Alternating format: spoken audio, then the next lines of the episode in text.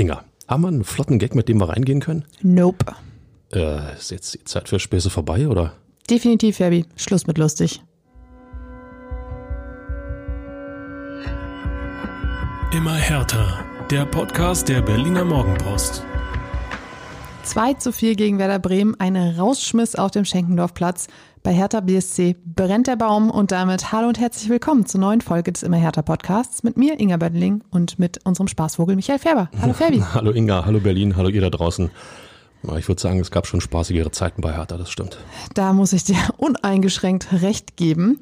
Aber da wir natürlich nicht wollen, dass ihr euch jetzt verpisst, werden wir das Ganze hier ähm, ordentlich aufarbeiten und vielleicht, vielleicht finden wir ja auch noch den einen oder anderen Ansatzpunkt, äh, der so ein bisschen Hoffnung verbreitet. Ich mag es zu bezweifeln, langsam aber sicher, aber. Ich bin von deinem Optimismus immer wieder begeistert. Ja. Aber äh, das ist Selbstschutz, Fabi. Ich Ja. kann doch jetzt auch nicht die nächsten fünf Wochen hier rumlaufen und sagen, oh, ja, ja, scheiße. nee, nee, das natürlich nicht. Ähm, aber ich bin gespannt. Ich bin gespannt. Dazu füllt dieser Verein mit der Arbeit, die ich in ihn stecke, zu viel meiner Lebenszeit auf. Ich, das, ver- das verstehe ich. Da möchte man auch mal was äh, Positives vermelden. Ähm, ja, so viel dazu. So viel dazu.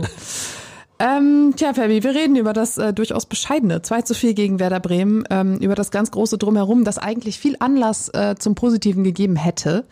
Äh, wir reden über neues Personal, alte Probleme und einen Vorfall am Sonntag. Und wir geben natürlich einen Ausblick auf die Auswärtsaufgabe am Sonntag äh, in München.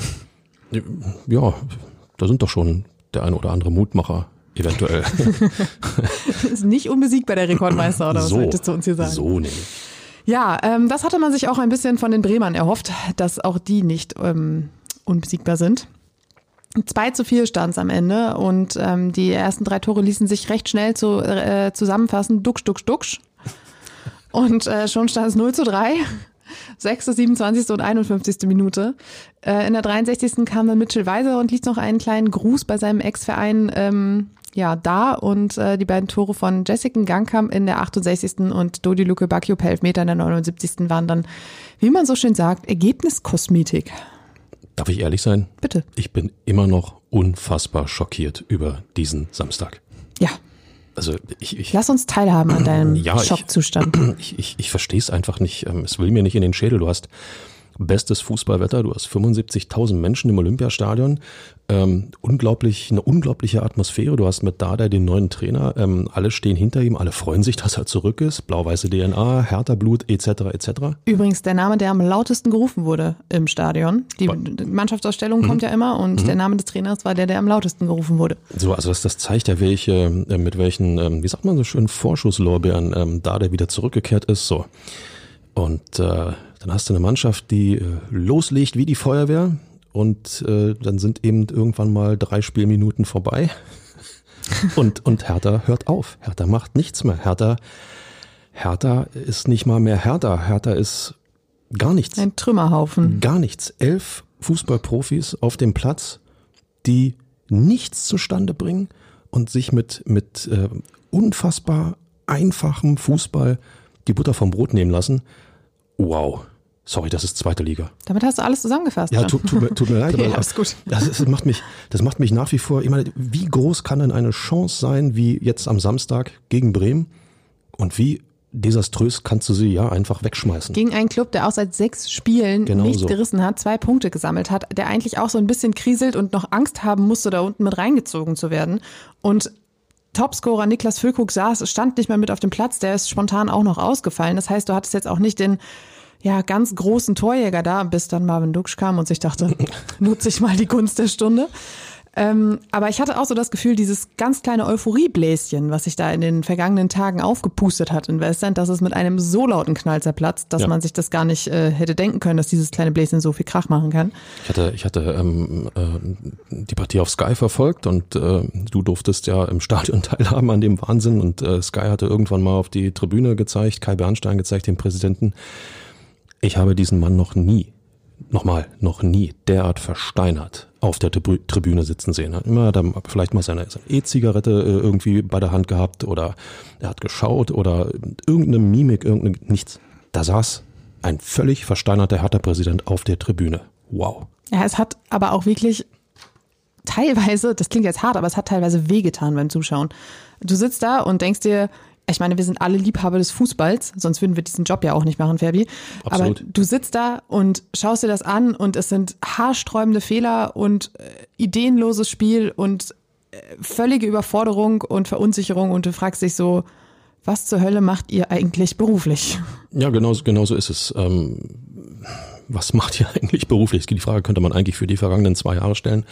Aber äh, nochmal, äh, die Gemengelage hin, Gemengelage her. Äh, wir reden so oft über Basics, wir reden so oft über über ähm, die Über Basics reden wir jetzt nicht mehr, Sandro Schwarz ist weg. Ja, okay, dann reden wir über äh, die Grundtugenden, die eine Mannschaft braucht, um, um überhaupt auf dem Platz irgendetwas zu bewerkstelligen. Ähm, nee, da war gar nichts. Und da muss mir auch keiner kommen, äh, zweite Halbzeit war besser und da haben wir ja zwei Tore geschossen. Hey, wenn ich als Gegner 4 zu 0 führe, habe ich unglaublich viel investiert. Und dann komme ich irgendwann an einen Punkt und stelle fest, wenn wir jetzt zwei Gänge runterschalten, werden wir das Spiel trotzdem noch gewinnen. Und genau so war's. Und das mit der zweiten Halbzeit, die ja tatsächlich ein bisschen besser war als die erste, ähm, war, also daran wollte sich auch keiner der Protagonisten irgendwie aufhängen. Also auch äh, Kevin Prince Boateng hat gesagt, also ganz ehrlich, Freunde, wir haben schon so oft gesagt, ah, tolle zweite Hälfte und wir haben es hier toll präsentiert und da präsentiert, wir brauchen jetzt Ergebnisse. Das hat auch Paul Dardai gesagt, ihn interessiert nicht, ob die Mannschaft gut trainiert, ihn interessiert nicht, ob da phasenweise irgendwas war, was, was Hoffnung gemacht hat es ist, es, es bleiben fünf Spiele, da kannst du dich nicht mehr auf irgendwelchen ähm, ja, Nebensächlichkeiten ausruhen, du brauchst jetzt Punkte. der, der Prinz ja grundsätzlich nie um ein klares Statement verlegen.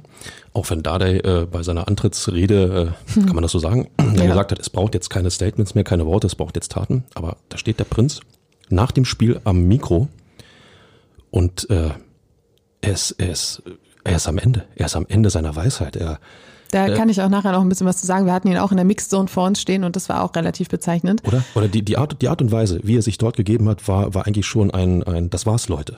Genau, aber lass uns erstmal noch ein bisschen jetzt über das Spiel sprechen, Fabi. Also wir sind relativ weit reingegangen jetzt schon, aber es war natürlich sehr, sehr offensichtlich oder sehr, äh, ja, oder wenig überraschend, dass Paldada seine Startelf im, im Vergleich zu Vorgänger Sandro Schwarz verändern würde und dass er dabei vor allem eben auch auf, Eigengese auf Eigengewächse, auf Hertana setzen würde, die er auch eben kennt. Und ähm, ich habe in den Tagen davor immer so ein bisschen ähm, mit, so, mit so einem Zwinkern gesagt, ja, wartet mal ab, bis Peter Pekarik wieder auf dem Platz steht. Ding. Siehe da, die Ausstellung kommt, Peter Pekarik ist zurück äh, für John Joe Kenny. Und äh, er hatte in dieser Saison unter Sandro Schwarz erst vier Einsätze. Äh, einmal stand er in der Startelf, äh, das war beim Rückspiel gegen Union, weil er ähm, Kenny sich da im Spiel gegen Wolfsburg zuvor verletzt hatte. Ich glaube, es war eine Gehirnerschütterung. Ähm, somit auch etwas überraschend, jemanden da zu bringen, der doch ähm, nicht so ganz viel Spielpraxis hatte. Aber, und das war nämlich der Punkt, auf dem ich meine Vermutung auch ein bisschen aufgebaut habe, Peter Pekarik sah im Trainingslager in Florida aus wie der fitteste von allen. Also, wenn der im Eisbad saß, der, der, der also das war kein Sixpack, das war ein Eight- oder Tenpack fast. Der war so fit und seine Flanken, die er geschlagen hat, weil wir erinnern uns zurück in den Januar, Flanken war ein großes Thema auch in der, äh, im Trainingslager, die waren immer passgenau. Und deshalb habe ich schon fast gedacht, so, hm, vielleicht überlegt Sandro Schwarz sich das nochmal anders, aber dann kam ja doch wieder Kenny. Somit war jetzt die Stunde des Peter Pekarik geschlagen. Äh? Der Pekka. Die, die Pecker. Die, die Pekka, genau. Die Packer ist zurück. Ähm, der Richeran stand auch in der Startelf, auch das wenig überraschend, da Paldada ja in seiner Antrittsrede, wie du sie gerade genannt hast, schon sehr ähm, ausschweifend darüber gesprochen hat, dass die Jugend und dass die Nachwuchsspieler alle wichtig sind und dass er auch auf sie setzt. Ähm, auf der linken Außenbahn unterwegs für Prince Boateng, der auf der Bank saß und äh, im Sturm war Jessica Kankam unterwegs, auch das eben wenig überraschend. Ähm, was dann aber wiederum etwas überraschend war, dass Wilfried Kanga, der eben für Jessica Gangkam rausrotiert ist, gar nicht erst im Kader stand, sondern auf der Tribüne saß, beziehungsweise es nicht in den Kader geschafft hat. Und auf Nachfrage sagte Paldada dazu, ja, das ähm, hat mir alles nicht so gefallen diese Woche von der Einstellung her. Und ähm, auch das ja wieder ein, äh, ja, ein, ein äußerst, wie sagt man so schön? Ähm, wenn etwas sehr offensichtlich ist, Fabi, mir fehlen heute die Worte, du musst mir ein bisschen helfen. Na, ich lasse dich noch ein bisschen zappeln. wenn ähm, etwas ähm, bezeichnend ist für, ähm, für die Lage, in der sich der Club befindet. Das ist, das ist eigentlich unfassbar. Nochmal den Stürmer, den man geholt hat, damit er härter Tore schießt. Vergangenen Sommer ähm, Kanga geholt aus der Schweiz. Und der spielt überhaupt keine Rolle. Überhaupt keine Rolle. Ein Weder- Sinnbild für die Lage des Vereins. We- Weder, so. du, geht doch. Was kommt alles nach? doch, es geht, es geht.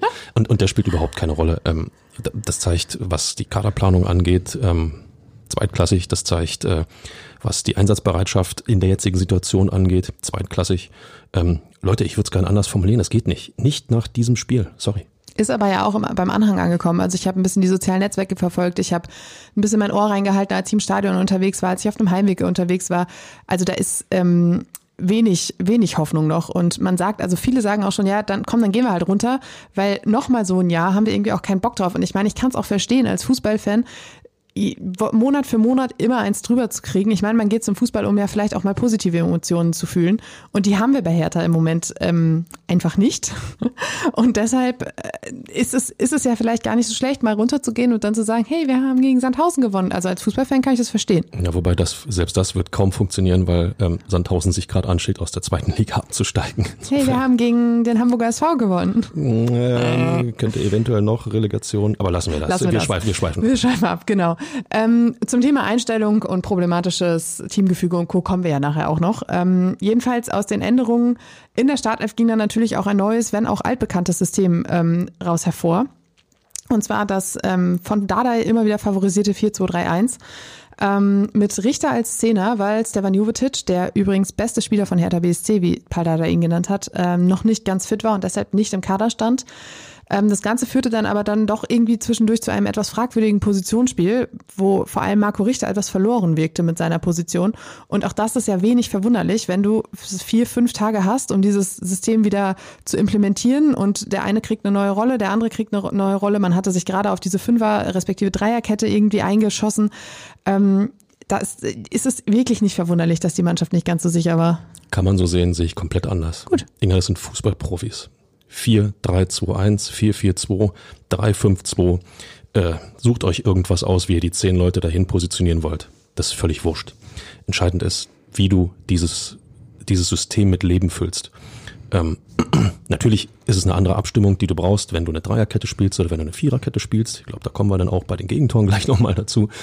Aber es geht immer darum, es sind Fußballprofis und ähm, wenn du. Aber das ist ein Standard, den wir bei Hertha ja nicht mehr anwenden können. Das haben wir ja schon festgestellt. Naja, von der Vertragssituation sind sie Fußballprofis. Durchaus. Aber wir haben, wir haben ja schon oft die Qualitätsfrage gestellt, ob sie überhaupt in der Lage sind, eine ähm, Position in, äh, mit Leben zu füllen. Und ähm, auch bei Marco Richter ist es ja nicht so, dass Marco Richter plötzlich linker Verteidiger gespielt hat, sondern er hat ja eine offensive Position ausgefüllt, da wo er eigentlich hingehört und da wo er sich auch er hat halbwegs rechter Verteidiger gespielt. Da, naja, äh, jein, ja, also mit, mit anderen Worten, ähm, die Spieler sind schon positionsgetreu nahezu eingesetzt worden. Also wenn man jetzt die Ketten, die Mannschaftsteile nimmt. Aber ähm, es ist völlig wurscht, ob du Viererkette, Fünferkette, Dreierkette, Raute im Mittelfeld mit, äh, keine Ahnung, drei Stürmern vorne, zwei Stürmern vorne. Es geht darum, dass du die, die Position mit Leben erfüllst. Und das hat nicht stattgefunden. Was ich halt sagen wollte, ist, dass die Abstimmung einfach nicht passte. Und ähm, viele Bälle, auch gerade von Marco Richter, auch von, von den Außen, gingen irgendwie ins Leere. Und das meinte ich halt mit, man hatte so das Gefühl, der eine weiß dann doch irgendwie noch nicht so ganz genau, wo der andere steht und wie der andere läuft. Und klar, hast du recht, das sind Fußballprofis, die müssten äh, eigentlich jedes System aus dem FF beherrschen, aber es ist nun mal nicht so. Wir erinnern uns, bis zur Pause in, äh, gegen Frankfurt hat Hertha mit Viererkette hinten gespielt. Also mit anderen Worten, es ist kein Teufelswerk, was da jetzt wieder. Aber Marco Richter ein, zum Beispiel nicht in der Mitte. Das ist richtig, aber ähm, er hat praktisch die Uhr nur einmal zurückgedreht in ein, in ein System, das Hertha vorher schon gespielt hat, auch nicht mit wirklich zwingend Erfolg. Das ist aber auch bei der Dreier- respektive Fünferkette nicht wirklich erfolgreich gewesen. Mit anderen Worten, ähm, nochmal, ich, ich bleib dabei, diese, diese, diese Qualität, die auch vom Kopf her, ist einfach in diesen, bei diesen Spielern nicht da um ein, ein System, was kein Teufelswerk ist, selbst wenn du es wieder zurückdrehst, mit Leben zu erfüllen.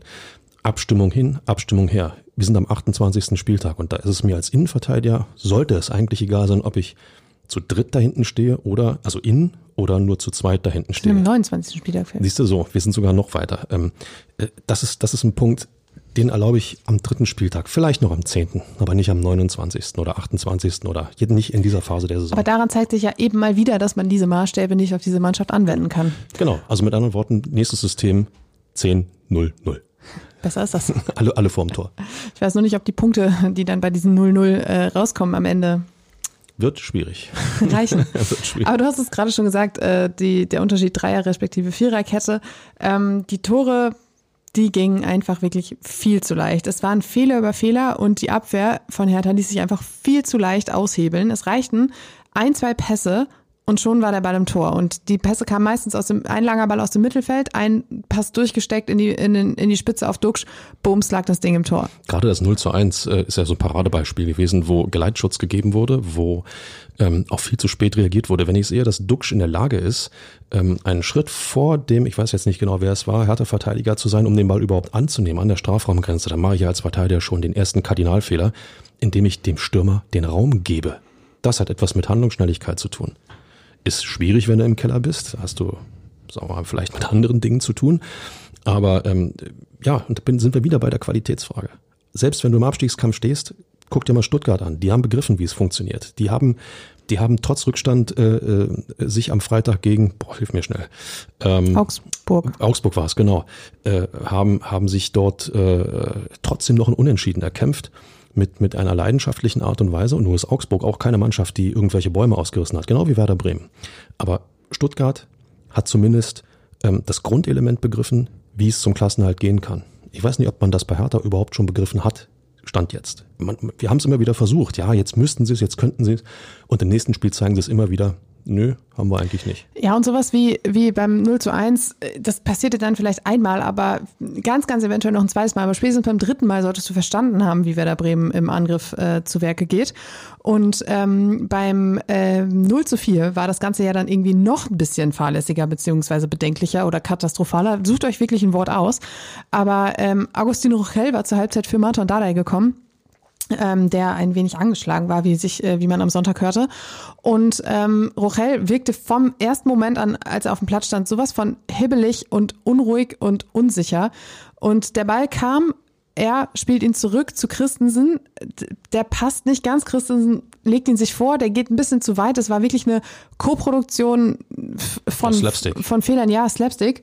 Und Mitchell Weiser steht da und braucht eigentlich nur noch einzusetzen. Und kurz, nach, kurz danach ist Rochelle einmal so richtig, richtig doof irgendwie gestolpert. Also die sah halt einfach so unbeholfen aus, dass man sich wirklich nur noch die Hand an den Kopf geschlagen hat und sich dachte so, wo soll das nun hinführen? Ja, es ist, es ist dann eben auch diese Gemengelage. Ja, du kommst rein und, und ähm, willst denn, denn mit, mit aller Kraft, mit allem Irrsinn, der vielleicht, also positiv gesprochen, in dir wohnt, willst du der Mannschaft helfen und verfällst dann teilweise in Aktionismus. Ich sag dir diesen, diesen ja, Rückpass auf Christensen, den wird Rochel anders spielen, wenn du auf Platz 14 stehst und einen Puffer nach unten hast. Den wird auch Christensen anders antizipieren, wenn du auf Platz 14 stehst und einen Puffer nach unten hast. In der Situation spielt Rochel den Ball mit dem Gedanken, jetzt bloß keinen Fehler machen. Wenn ich jetzt einen Fehler mache, dann. Ich darf kein und zack, dann passiert der ja. Fehler. Ähm, das ist Psychologie im Abstiegskampf und äh, dazu braucht es, braucht es, ähm, ja, ich nenne es mal so Reife. Reife als, als Profifußballer und ähm, die spreche ich einer ganzen Reihe von Profis in diesem Kader ab, was die Situation angeht. Würde ich unterschreiben. Ähm, ich würde gerne Dänisch sprechen können. Dann hätte ich nämlich hören können. Dänisch. Dänisch. Ähm, Oliver Christensen ist nach dem Spiel schimpfenderweise durch die Mixzone Richtung Kabine gestapft, laut vor sich hinfluchend. Ich konnte natürlich leider kein Wort verstehen. Aber man kann es auch irgendwie verstehen. Der hat jetzt neun Tore in zwei, zwei Spielen gefressen. Das ist natürlich für einen gegen, Torwart. Gegen Schalke und gegen Bremen. Gegen also nicht Bremen, gegen genau. Bayern und Dortmund oder gegen Leipzig und gegen Schalke und gegen Bremen. Bezeichnend und Boah. äh, für einen Torhüter wirklich das das allerletzte. Ähm, aber auch auf der anderen Seite fielen noch zwei Tore, das habe ich vorhin schon angekündigt. 1 zu 4 und 2 zu 4. Das 1 zu 4 durch Jessica Gangkamp war so ein typisches, ich will das jetzt und deshalb mache ich das jetzt. Und da hat sich auch noch wieder gezeigt, dass ein Gangkamp zumindest das, was du gerade angesprochen hast, diese Reife, die, die manchen fehlt, dass er da einen kleinen Tick voraus ist. Man hat bei ihm das Gefühl, er hat verstanden, was es braucht. Er weiß auch mit dem Druck und der Situation umzugehen. Das hat er auch, als wir, als ich vor ein paar Wochen mein Interview mit ihm hatte, ähm, dokumentiert. Aber alleine kann es eben auch nicht schaffen. Und das ist das Problem eigentlich an der Sache. Aber dieses 1 zu 4, das war auch so reingepöbelt und weiter geht's. Und dann kann, Rein, rein gepöbelt. Reingepöbelt. Schön. Er zeigt, er zeigt einfach, dass er sich davon nicht einfangen lässt. Das Ja. ist eine, ist eine, das ist eine Qualität, die muss er sich bewahren und äh, Hallo Hertha, seht zu, dass er sich diese Qualität bewahren kann, dann kann er für Hertha, und das ist wurscht dann in welcher Liga, ähm, wirklich noch sehr, sehr wertvoll sein und zwar auf jeder Ebene. Aber ähm, er darf sich eben von dieser Gemengelage nicht einfangen lassen und dieses, dieses Bewusstsein irgendwo, ist es wie es ist, ich mach's trotzdem. Und dabei ist es ja auch völlig wurscht, welchen Hintergedanken er dabei hat. Er will Genau. natürlich seinen Herzensverein retten, aber er hat natürlich auch immer noch die U21 EM im Juni im Kopf. Ja, natürlich. Und wenn du da solche Leistungen Woche für Woche zeigst, dann stehst du ganz sicher nicht mehr auf irgendeiner Liste, weil du dann auch noch mit dem Ballast eines Abstiegs kommst und ähm, mit dem Ballast einer Saison, die wirklich überhaupt nicht so gelaufen ist, wie du dir das vorgestellt hast. Ich häng's noch ein bisschen höher, U21 plus Ja. Hansi Flick Ja. plus Auch darüber haben wir ja Flick, gesprochen, ne? ja. Genau. Also natürlich treibt dich das an. Und wenn er sich diese Qualität bewahren kann, dann äh, ja, ist es auch für Hertha schwer, den irgendwie zu halten in, in, in der Mannschaft, weil dann auch andere äh, besser situierte Vereine, besser positionierte Vereine ähm, logischerweise ein großes Interesse an ihm haben werden. Aber äh, wichtig ist jetzt in diesen letzten Spielen, dass das in Gang kam, dieses Bewusstsein sich nicht nehmen lässt, dann kann es, und jetzt ist der Versuch des Mutmachens da, ja, dann, dann kann es ein Mosaiksteinchen sein, der noch so ein bisschen Resthoffnung hat. Gibt. Vor allem, weil Pardada ja Führungsspieler angekündigt hatte. Und davon hat, hat man nicht so viel gesehen, sagen wir so. Nö. Also man hatte Kevin Prince Boateng in der zweiten Halbzeit, der das Ganze so ein bisschen sortiert hat. Dadurch sind dann ja auch irgendwann die Tore gefallen, aber dadurch kannst du, also nach diesen beiden Toren ist jetzt auch nicht die Euphorie aufgekommen, dass dann das, dieses Spiel noch irgendwie zu seinen Gunsten drehen könnte. Aber Boateng hat ein bisschen Ordnung reingebracht. Du hattest einen Gangkam, der so ein bisschen verkörpert hat, so, so kann's gehen, Leute. Aber Dada hat von 6-7 gesprochen. Die habe ich nicht gefunden am Samstag. Mhm. Ich weiß nicht, wie es euch da draußen ging. Ähm, bin gespannt auf eure Reaktion. Wie viele Führungsspieler habt ihr gesehen auf dem Platz? Ähm, nee, habe ich auch nicht gesehen. Und Boateng, das hast du vorhin angesprochen, bezeichnet, wie er dann danach stand. Er kam zu uns in die Mixed Zone. Ähm, eigentlich wollte er gar nicht mehr sprechen, hat sich dann doch nochmal umgedreht und ist zurückgekommen. Ähm, hat wirklich, wirklich ratlos gewirkt. Er hat gesagt, ich bin immer einer, der redet, der Antworten findet, aber heute nicht. Hat nachher auch noch gesagt, eigentlich labern wir auch viel zu viel. Wir müssen jetzt endlich mal zeigen, dass wir es begriffen haben. Und ähm, wir, wir haben ihn dann gefragt, wie ist das? Ähm, wir kommen gleich nochmal zu den Fans und zu den ganzen ähm, Reaktionen. Ähm, aber es wurde natürlich gepfiffen. Wir haben ihn gefragt, was ist das für ein Gefühl, wie kommt das an? Und er sagt, ich bin selbst Hertha-Fan. Ich, ich, ich kann das total nachvollziehen. Ich hätte wahrscheinlich auch gepfiffen. Aber nichtsdestotrotz bringt uns das jetzt nicht weiter. Und wir müssen einfach zeigen, dass wir es können. Und ja. Ich, ich leg noch einen drauf. Am Sky-Mikrofon hat er, hat er ähm, also wirklich sehr emotional ähm, reagiert. Er hat gesagt, ähm, ähm, er- genau daran angedockt, er kann das verstehen, dass gepfiffen wird. Und äh, wenn die Fans Hertha BSC aber immer noch lieben, so sinngemäß, Ja. dann müssen sie jetzt diese Liebe einfach auch rausdrücken. So nach dem Motto, ähm, auch wenn ihr vielleicht nicht mehr zwingend an uns glaubt, aber ihr müsst jetzt noch irgendwelche Restspuren von Hoffnung bei euch finden, um uns die Kraft zu geben, dass auch wir vielleicht noch an das Unmögliche glauben können. Ähm, wenn ein Kevin Prince Boateng so argumentiert, ist es für mich ein klares Signal, wie tief der Karren tatsächlich im Dreck steckt. Ja, auch ein weiteres Indiz dafür. Äh, wir haben ihn gefragt, wie es ihm jetzt geht und er hat gesagt, naja, eigentlich geht er immer mit echt viel Energie aus solchen Spielen auch raus, auch durch diese Atmosphäre und so und jetzt wäre er einfach nur müde und einfach nur energielos. Boah, also wenn, wenn der Spieler, der äh, immer brennt, auch wenn er nicht diese Einsatzzeiten hat, auf dem Platz, neben dem Platz, in der Kabine, innerhalb der Mannschaft, da waren wir bei Sandro Schwarz, ne? wenn das Feuer erloschen ist, dann wird es schwierig, das wieder anzumachen. Boah. Ja, und auch Paul Dardai hat ähm, wirkte nach dem Spiel auf der Pressekonferenz sehr, ich hätte jetzt spontan gesagt, desillusioniert. Wir haben ihn dann gefragt, wie so die Lage ist und er meinte, er ist einfach nur müde. Nach dieser Woche, er hat so viele Gespräche geführt, er hat mit jedem gesprochen, mit jedem Spieler Einzelgespräche geführt, Gruppengespräche. Er hat versucht, diese Mannschaft mehr zu fühlen, zu verstehen, was die Probleme sind. Und er wusste, wusste am Ende jetzt ja auch, also war ehrlich gesagt auch ein bisschen ratlos und ähm, da kommen wir auch gleich noch zu, was er noch so gesagt hat. Aber ähm, da sitzt der Trainer und sagt auch, ich bin einfach nur müde. Da muss man dann wirklich hoffen, dass ähm, da noch die Kraft da ist für den, für den Rest. Nehme ich ihm auch ab. Ja. Äh, Also, dass da äh, äh, jede Sekunde versucht zu nutzen und aus einem 24-Stunden, 30-Stunden-Tag versucht zu machen, ist ja völlig klar. Und äh, das nötigt mir auch Respekt ab. Also in der Situation äh, diese Kraft aufzubringen, äh, um alles zu versuchen, ähm, da ziehe ich mal meinen Hut vor. Ja, weil ähm, das muss man nicht. Lass uns noch mal kurz über das Drumherum reden. Ich habe es vorhin schon angekündigt. äh, Das Olympiastadion war ausverkauft, gut 20.000 Fans davon Bremer. Das, das, auch das hatte sich angedeutet, dass da eine kleine grün-weiße Invasion vonstatten geht. Es gab Fanmärsche zum Stadion, gut 4.000 Hertaner und laut Werder Bremen 25.000 Bremer. Das waren extrem beeindruckende Bilder. Unfassbar. Die ganze Heerstraße voll mit, mit, mit Bremer Fans. Ähm, hat Berlin so oft nicht gesehen, ganz ehrlich. Ja, ich stand ähm, vorm Stadion auf der Flatow-Allee, äh, vor, dem, vor dem Südtor quasi. Und da kam diese ganze Riesenmasse angelaufen und die Polizei hat es dann halt so geregelt, dass sie die alle nur abschnittsweise Richtung Stadion gelassen haben, um halt den Eingang zu regeln, damit keine Massenpanik also auf dem Olympischen Platz ähm, passiert, dass nicht viel gedrückt wird. Es war ja auch warm, wenn du da die ganze Zeit in der, in der Sonne stehst und so kollabierst du nachher noch. Und äh, das war eine gute Lösung und ich fand insgesamt eine sehr friedliche Atmosphäre. Ich habe natürlich jetzt nicht den gesamten Fanmarsch begleitet, es wurde ein bisschen Pyro gezündet, aber man hatte nie das Gefühl, dass es irgendwie eskaliert, dass es gewalttätig wird, dass es Ausschreitungen geben wird und das ähm, fand ich eigentlich eine ja. ganz nette Rahmenbedingung für dieses Spiel. Ja, schön auf beiden Seiten, dass es nicht eskaliert, ja, sondern dass man ins Stadion geht, um seine Mannschaft zu unterstützen bei allem Pyro-Gedöns, was dann offensichtlich immer irgendwo doch stattfinden muss.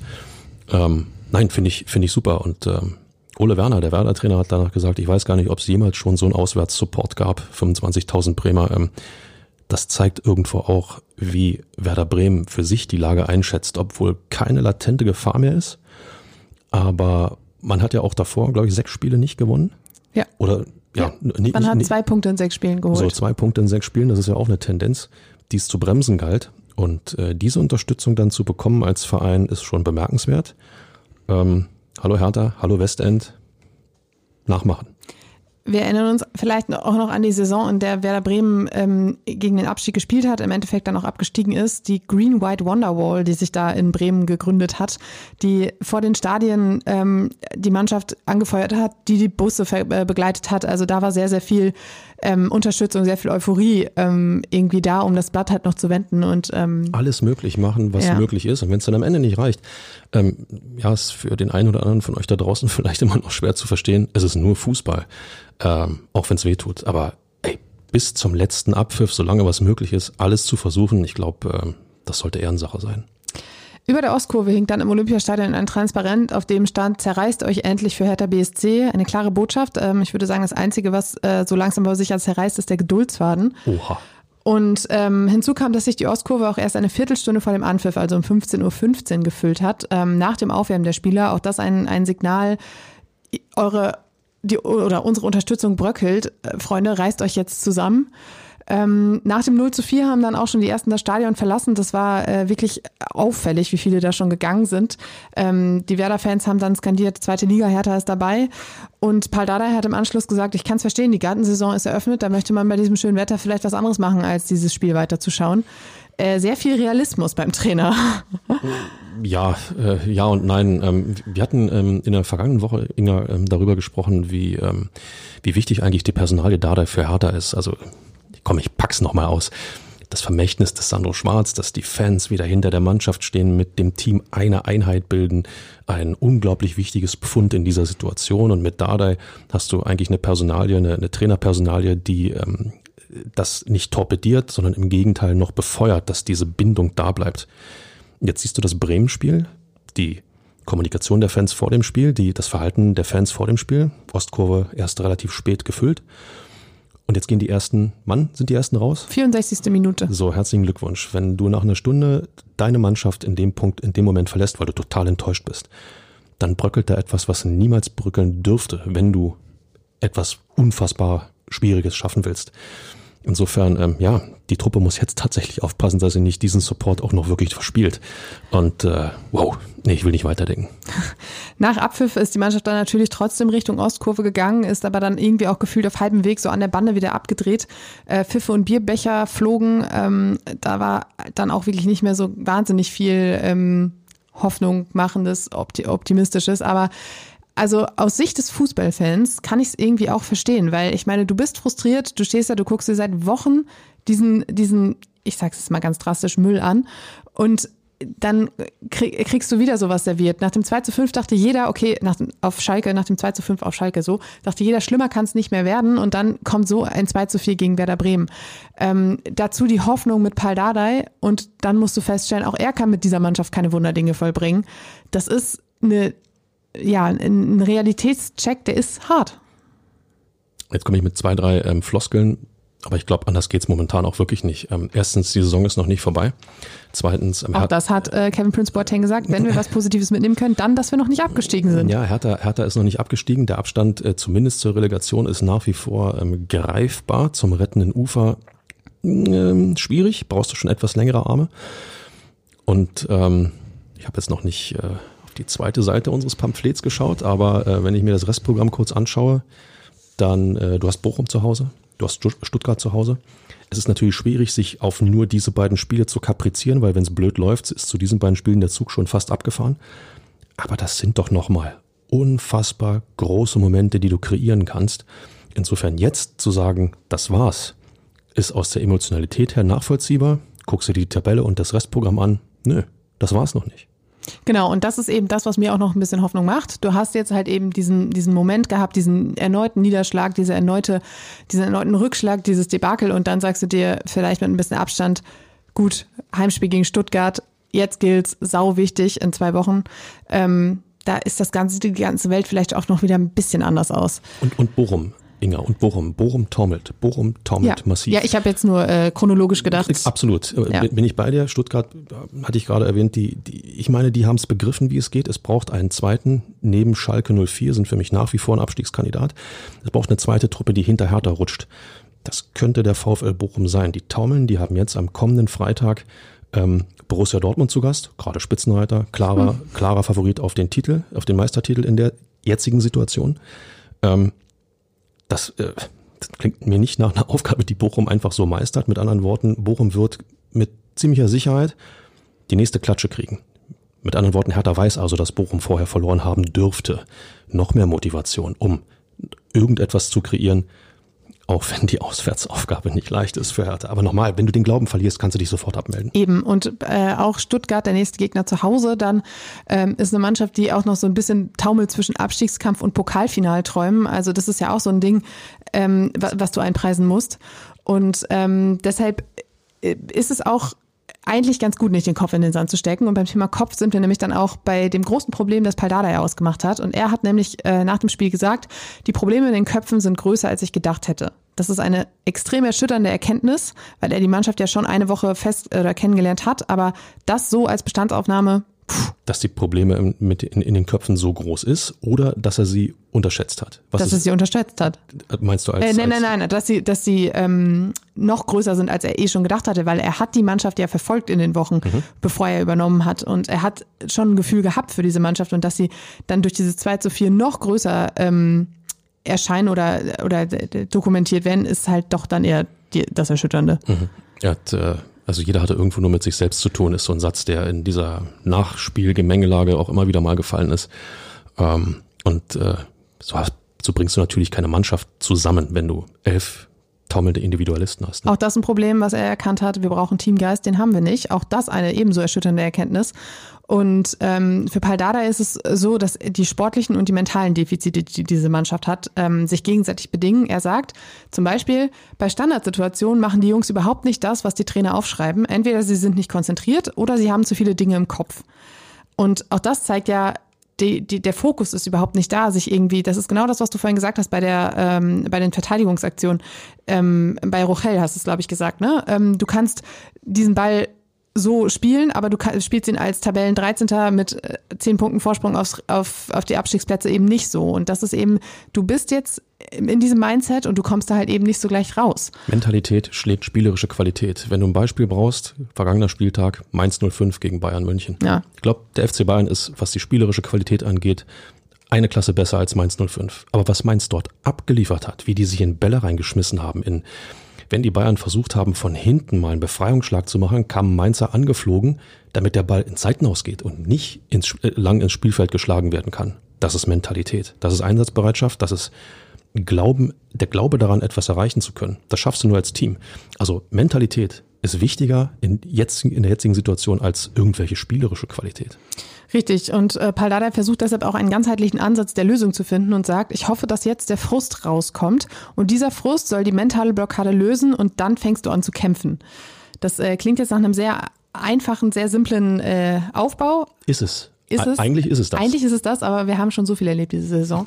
und es ist härter. Und da wären wir jetzt nämlich bei diesem Vorfall am Sonntag, über den wir noch sprechen wollten, Fabi. Ähm, nach dem Warmlaufen hat Paul Dardai am Sonntag beim Spielersatztraining auf dem Schenkendorfplatz Ivan Sunic rausgeschmissen, vom Rums. Platz geschmissen. Rums.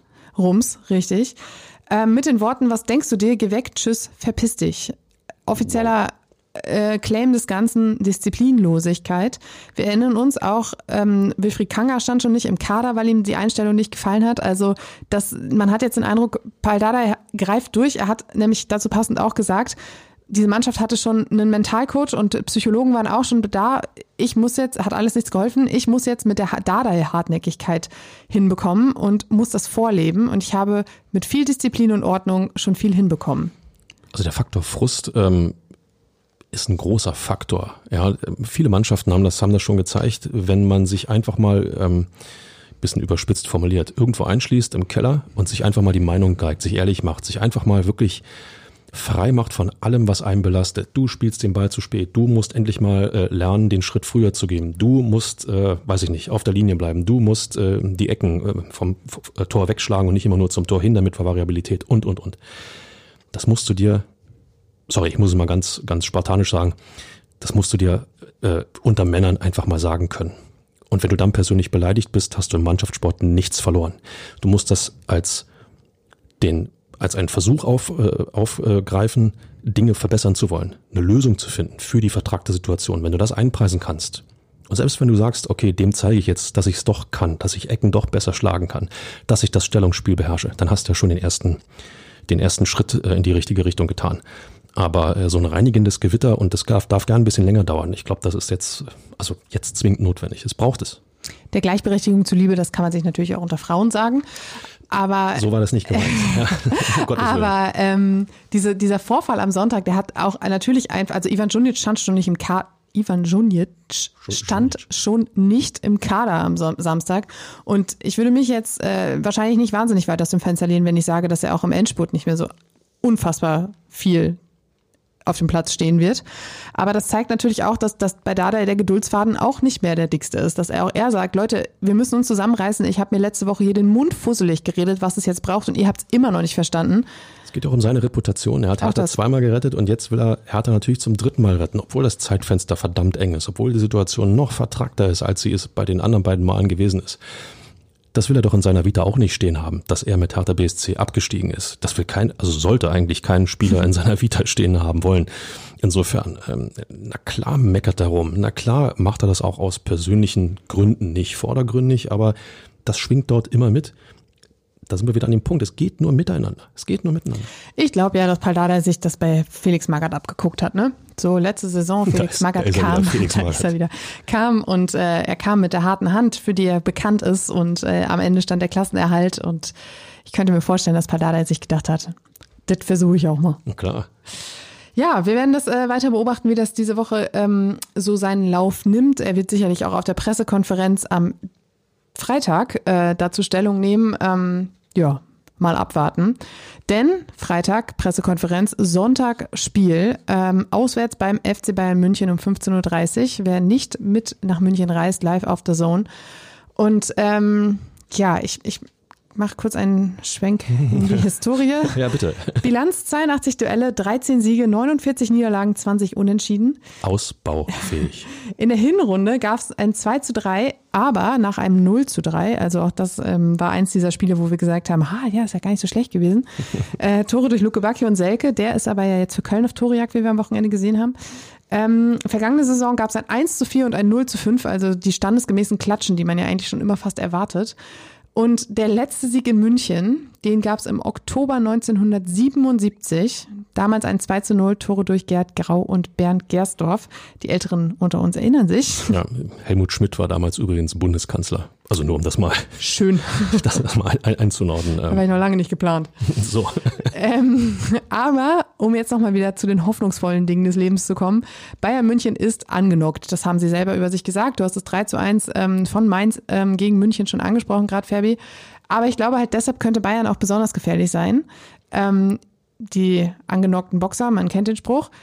Allerdings könnte ich mir vorstellen, dass in dieser Woche auch vielleicht noch ein bisschen was passiert bei München äh, oder in München. Ähm, da wird gerade auch jeder Stein umgedreht, da wird äh, jede Verantwortlichkeit hinterfragt und das bringt natürlich auch Unruhe rein. Da kann man sich nicht so easy peasy vorbereiten. Hm. Darf ich mich mal ein bisschen aus dem Fenster lehnen? Diese Bitte? Mannschaft des FC Bayern ist durch seit Jahren. Sie haben es immer wieder nur geschafft, Meister zu werden, weil die Konkurrenz einfach nicht in der Lage war, Patzer entsprechend zu nutzen. Das ist jetzt anders. Und damit fängt auch ein FC Bayern, sicherlich auf einem etwas höheren Niveau als Hertha BSC, aber auch ein FC Bayern fängt an zu taumeln. Diese Mannschaft ist nicht unschlagbar. Das, das muss jeder begreifen bei Hertha. Nehmt euch, nehmt euch die Blaupause von Mainz. Ja, Mainz hat zu Hause gespielt.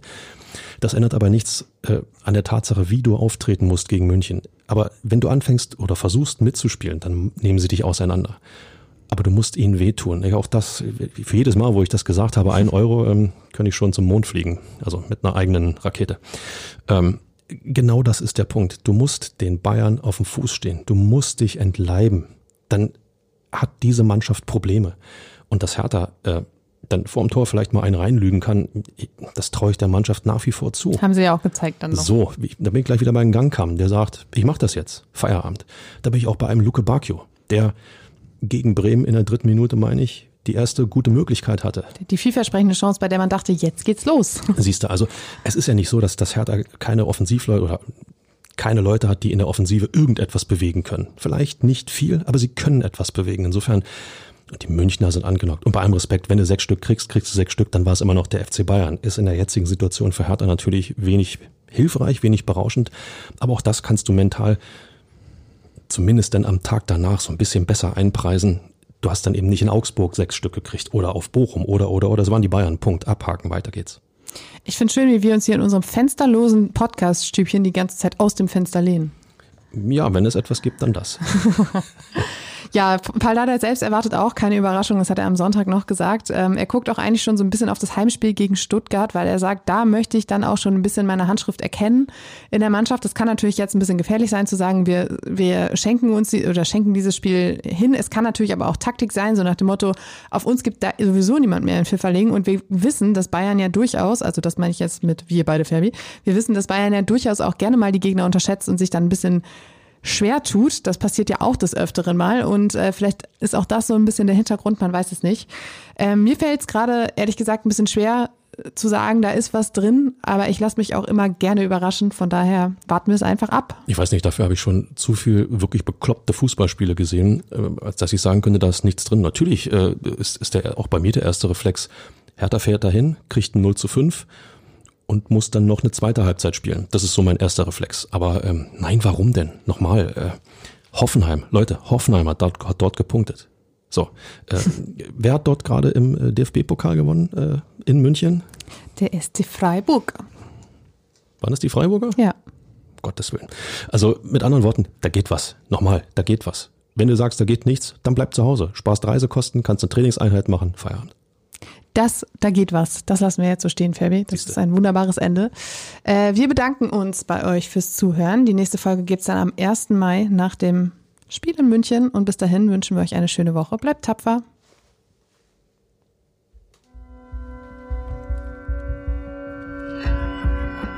Immer härter. Der Podcast der Berliner Morgenpost.